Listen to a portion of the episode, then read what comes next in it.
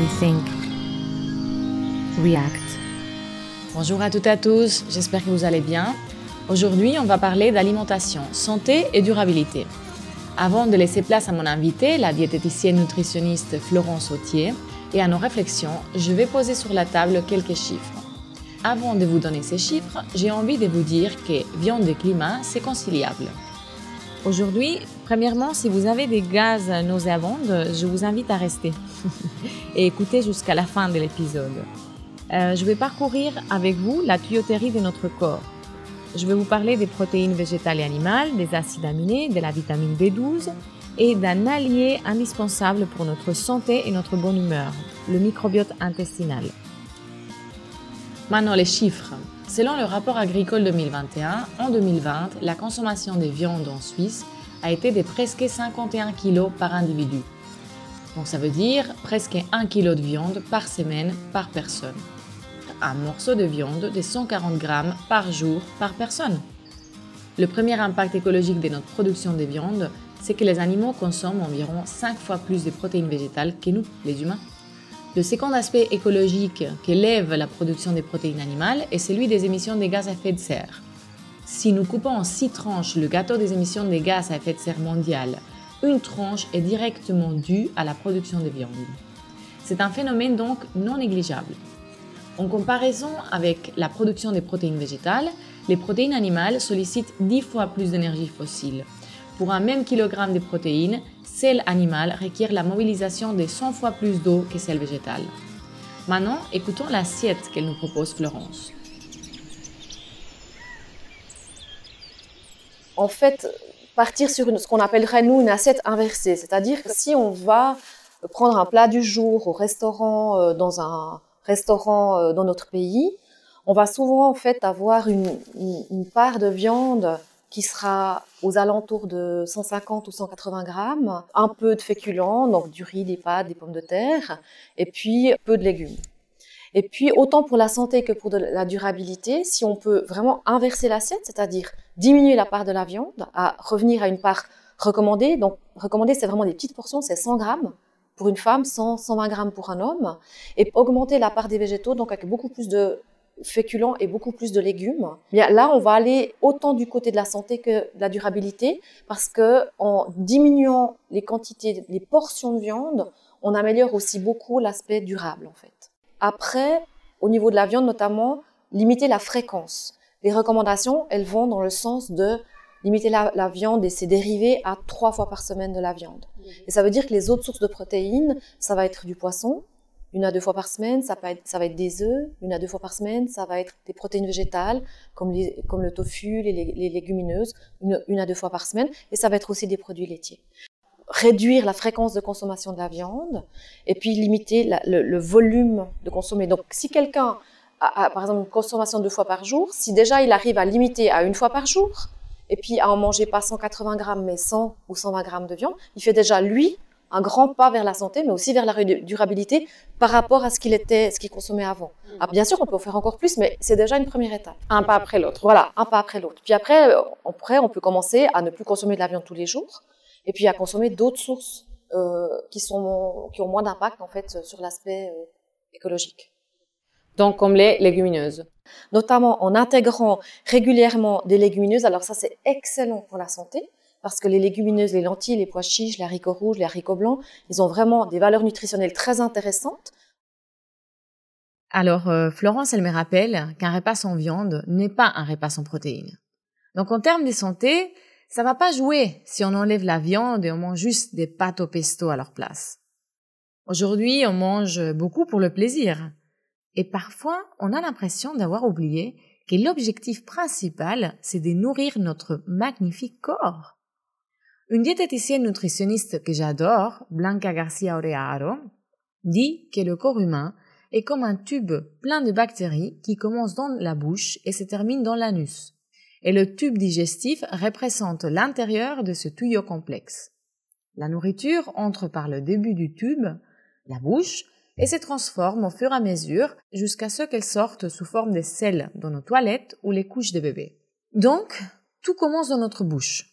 La dégradation de l'amidon et la dégradation des graisses envoie un message à l'organisme pour qu'il se prépare et commence tout le processus digestif. Les aliments descendent dans l'esophage et dans l'estomac, qui agit comme un chaudron acide. La mission, c'est de démarrer la digestion et d'extraire les nutriments. On doit nourrir notre corps, c'est pas juste un passe-temps. Donc c'est aussi là que commence la dégradation des protéines. Les protéines se composent d'acides aminés. Mais qu'est-ce que c'est les acides aminés? Alors il y a beaucoup d'acides aminés, mais là, ceux qui nous intéressent sont les acides aminés indispensables. Ce sont les briques élémentaires des constructions des protéines dans tous les organismes vivants, du monde bactérien au monde végétal ou au monde animal.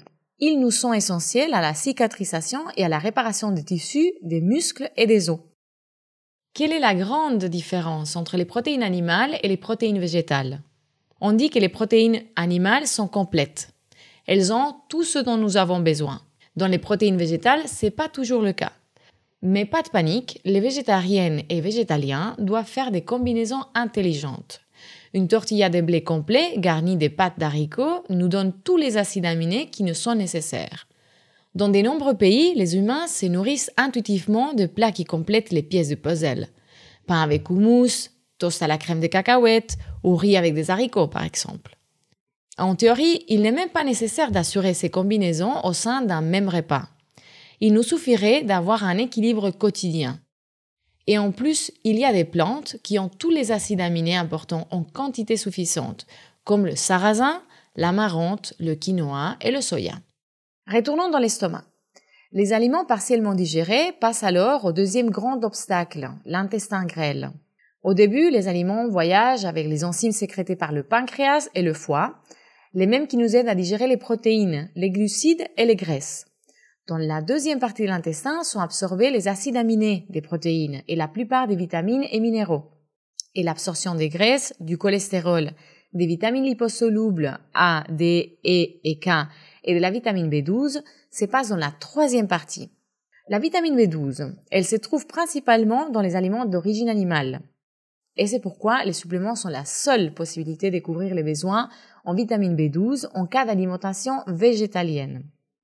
Je vais vous expliquer mon cas. Je suis végétarienne depuis que j'ai 17 ans. J'avais arrêté de manger de la viande car j'étais écœurée d'en manger tous les jours. Ma grand-mère, avec qui j'ai grandi, elle cuisinait tous les jours, midi et soir. Et toutes les semaines, je mangeais du poulet, du bœuf, du foie, de la langue, du porc, oui, oui. Enfin, tout ça. Mais paquet. Je mangeais aussi toutes les semaines des haricots, des lentilles, des pois chiches. Enfin, très riche. Je le savais pas à l'époque, mais grâce à cette alimentation, mon corps a accumulé une bonne quantité de vitamine B12. Cette vitamine est stockée par l'organisme pendant plusieurs années. À partir du moment où moins de vitamine B12 est fournie, voire plus du tout, il peut se passer jusqu'à 5 ans, 5, avant de mesurer une carence. Et c'est ce qui m'est arrivé. Enfin, cette vitamine est extrêmement importante pour notre corps. Donc je peux seulement vous dire que si vous choisissez d'être vegan ou même de réduire en masse votre consommation des produits d'origine animale, faites attention à l'apport de cette vitamine. Maintenant, revenons à la sortie d'intestin grêle. On va arriver maintenant au gros intestin, où arrivent principalement les fibres. Ici, un aliment, il peut rester entre 6 et 72 heures avant son élimination aux toilettes ou dans les couches des bébés. Donc la fibre, elle reste si longtemps car elle rencontre une communauté vorace de micro-organismes, le microbiote intestinal.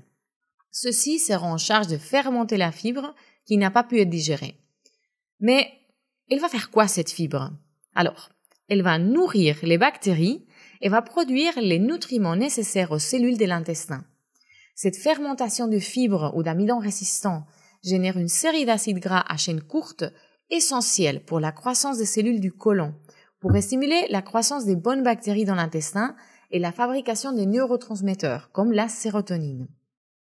Aider à fabriquer plus de ces acides gras à chaîne courte dans le côlon grâce à la consommation de fibres augmentera la concentration dans le sang et constituera une meilleure protection contre l'inflammation et le surpoids. Vous aurez compris alors qu'une fois que les microbes ont réussi à survivre aux premières barrières, l'estomac et l'intestin grêle, et parviennent à atteindre le côlon, la compétition pour les ressources est féroce et leur survie en dépend. Avec le régime alimentaire productif et pauvre que beaucoup d'entre nous mangeons aujourd'hui, quand je dis pauvre, je veux dire avec peu de fibres provenant des fruits, des légumes, légumineuses et des noix, certaines bonnes bactéries, elles crèvent de faim. On va imaginer, si vous mangez principalement des pâtes et des pizzas, vous aurez plus de bactéries adaptées à ce type d'aliments. Et celles qui mangent des fruits et légumes devront survivre comme elles peuvent, ou elles disparaîtront, tout simplement. C'est pour ça que le microbiote occidental a moins de variétés de microbes que celui des peuples qui mangent moins d'aliments transformés, qui prennent moins d'antibiotiques et qui n'utilisent pas autant de désinfectants. Un petit rappel, le microbiote intestinal, c'est l'ensemble de micro-organismes présents dans notre intestin, donc bactéries, champignons, levures, etc. La perte de la diversité bactérienne dans nos intestins augmente le risque d'avoir des problèmes de santé.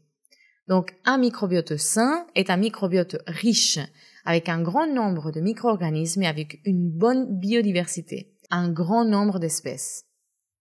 L'un des avantages les plus importants qui nous offre le microbiote intestinal est la synthèse de vitamines, d'acides gras à chaîne courte, qui nous fournissent 10% d'énergie, car ils aident à produire naturellement du glucose dans l'intestin. Une personne qui mange pas bien et ne produit pas ces acides gras devra chercher cette énergie à travers des glucides à absorption rapide, tels que des croissants ou des biscuits. Donc la production naturelle nous aide à nous sentir plus satisfaits plus longtemps. En plus, il fabrique plus de 80% des neurotransmetteurs du cerveau, comme la sérotonine et la dopamine, qui vont jouer un rôle super important dans notre humeur. Donc, j'ai envie de vous dire, euh, si on fait la tête, on n'a qu'à nourrir nos bonnes bactéries. Et maintenant, je vais vous poser une question un peu intime. Est-ce que vous avez déjà eu des gaz qui sentent l'œuf pourri? Si oui, ça veut probablement dire que vous mangez pas assez de fibres. Les bactéries fermentent alors tous les glucides que vous mangez et continuent à fermenter les protéines. Comme j'ai dit avant, il paraît donc qu'on digère mieux les aliments qu'on a l'habitude de manger. Par exemple, un végétarien qui veut introduire la viande va devoir le faire petit à petit, car il n'aura plus les bactéries qu'il aident à la digérer et vice versa. Quelqu'un qui mange jamais des légumineuses sera plus susceptible de dire ah, mais moi, les pois chiches me font péter. Car ces bonnes bactéries manquent. Si vous avez une mauvaise digestion, des gaz nauséabonds tels que des œufs pourris, de la constipation ou de la diarrhée, des ballonnements ou des malaises abdominaux, certainement vous avez une prolifération des mauvaises bactéries. Et la question importante ici, c'est comment pouvons-nous diminuer ces mauvaises bactéries?